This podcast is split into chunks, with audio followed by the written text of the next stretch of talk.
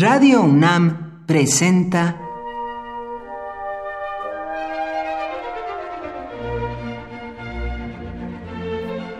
Cuaderno de los Espíritus y de las Pinturas por Otto Cázares.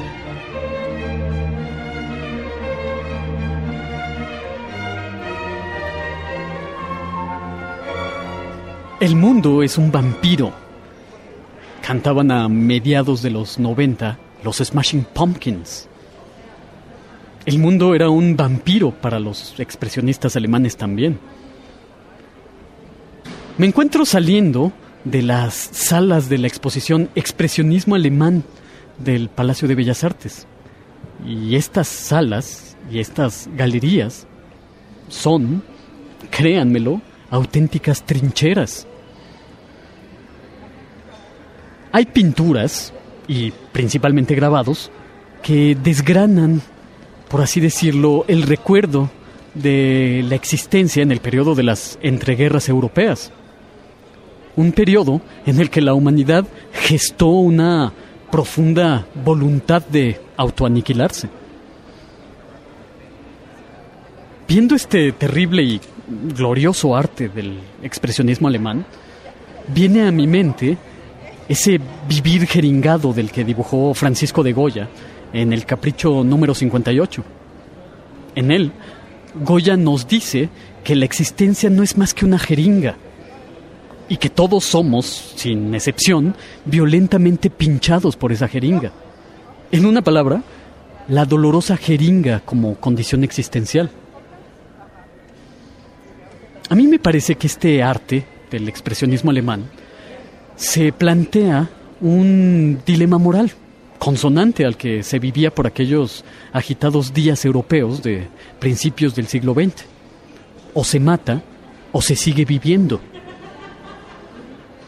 Si se sigue viviendo es porque se ha decidido matar. Se vive matando. Y estos dibujos y estas estampas que acabo de ver en la exposición llevan en sus trazos, en sus líneas, la línea de fuego. Por ejemplo, vi los grabados de Otto Dix. Eran imágenes de la guerra. Hay que recordar que Otto Dix fue soldado de infantería en la Primera Guerra Mundial. Y a través de su dibujo tenemos una viva experiencia de la muerte. Dibujó soldados desencajados por el miedo y el dolor, contrahechos, mutilados. Dibujó gases mortíferos. Dibujó cráteres que a primera vista parecen paisajes lunares, pero que son los residuos del paisaje después de una batalla. De repente había un loco que sonreía con los ojos desorbitados. Mi acompañante me dijo que el loco es el único que sonríe en tiempos de guerra. En el expresionismo alemán hay pintura, desde luego, pero la pintura no es el vehículo o la disciplina preferida por los artistas del expresionismo. Hubo teatro, hubo cine, hubo incluso óperas, pero la disciplina privilegiada por el expresionismo alemán fue la estampa. Estos hombres asaetados, jeringados por imágenes de guerra, eligieron el grabado, la silografía, el aguafuerte, la punta seca, la litografía. Podríamos preguntarnos por qué. Yo interpreto, espero no estar muy equivocado al respecto, que la estampa es un proceso dilatorio, no se trabaja en directo, se trabaja de una manera indirecta, sobre una placa, una piedra, etc. Y requiere de un proceso, a veces largo, para obtener los resultados que desea el artista.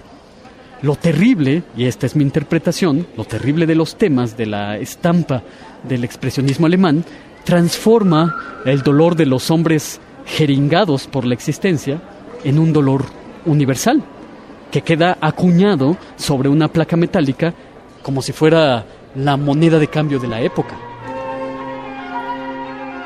Por hoy, Otto Cázares cierra el cuaderno de los espíritus y de las pinturas.